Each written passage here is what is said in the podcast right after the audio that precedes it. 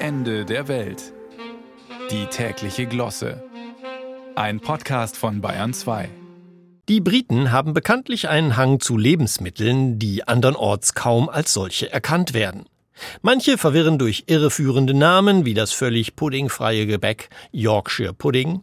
Andere wie die Frühstückszerealien namens Shredded Wheat haben die Konsistenz von baumarktüblichem Dämmmaterial und bei wieder anderen kann einem niemand erklären, woraus es eigentlich besteht, wie bei dem würzigen Brotaufstrich namens Marmite. Zu Ostern aber geben sich die Briten relativ kontinentaleuropäisch. Die festübliche Süßspeise hat nicht nur die Form von Eiern, sie nennt sich auch so Cream Eggs. Wobei die Cream darin schon wieder etwas britisch eigensinnig daherkommt und auf der Insel regelmäßig zu intensiven Diskussionen führt, ob man diese zuerst aus der Schokohülle herausleckt oder sie dort herauslöffelt oder das Ei gar samt Cream in einem Stück vertilgt. Auch die Aussprache der Cream Eggs war vor ein paar Jahren Gegenstand einer heftigen Debatte. Wird das Wort Cream bei den Cream Eggs doch nicht etwa britisch wie Cream geschrieben, also mit EA, sondern eben eher französisch mit einfachem E und zu allem Überfluss auch noch mit einem zusätzlichen E am Ende. Nachdem die Herstellerfirma Cadbury in einem Tweet die französisch anmutende Aussprache Crème Eggs propagierte, brach ein Shitstorm los, der das Unternehmen bald darauf veranlasste, den ersten Tweet zu löschen und umgehend zu korrigieren, dass die Eier selbstverständlich Cream Eggs ausgesprochen würden.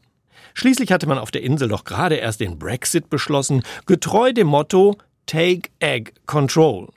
Ein Wortspiel, das nur in englischer Sprache funktioniert. Kürzlich gab nun die britische Polizei auf einer Pressekonferenz bekannt, dass ein Dieb dingfest gemacht werden konnte, der 200.000 dieser Cream Eggs aus einer Lagerhalle gestohlen hatte.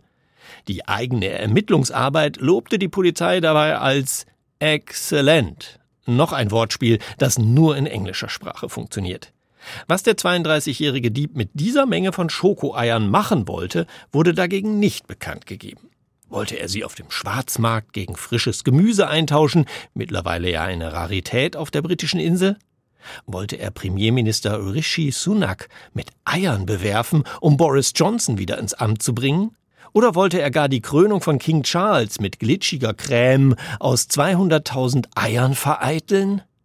Es wird sein dunkles Geheimnis bleiben, genau wie der genaue Inhalt der Cream Eggs, der ist nämlich sagenumwogen und für Kontinentaleuropäer ebenso befremdlich wie Marmite. So, und morgen beschäftigen wir uns im Ende der Welt mit der Frage, ist Toblerone nach dem Zusammenbruch der Credit Suisse jetzt etwa leichter zu knacken?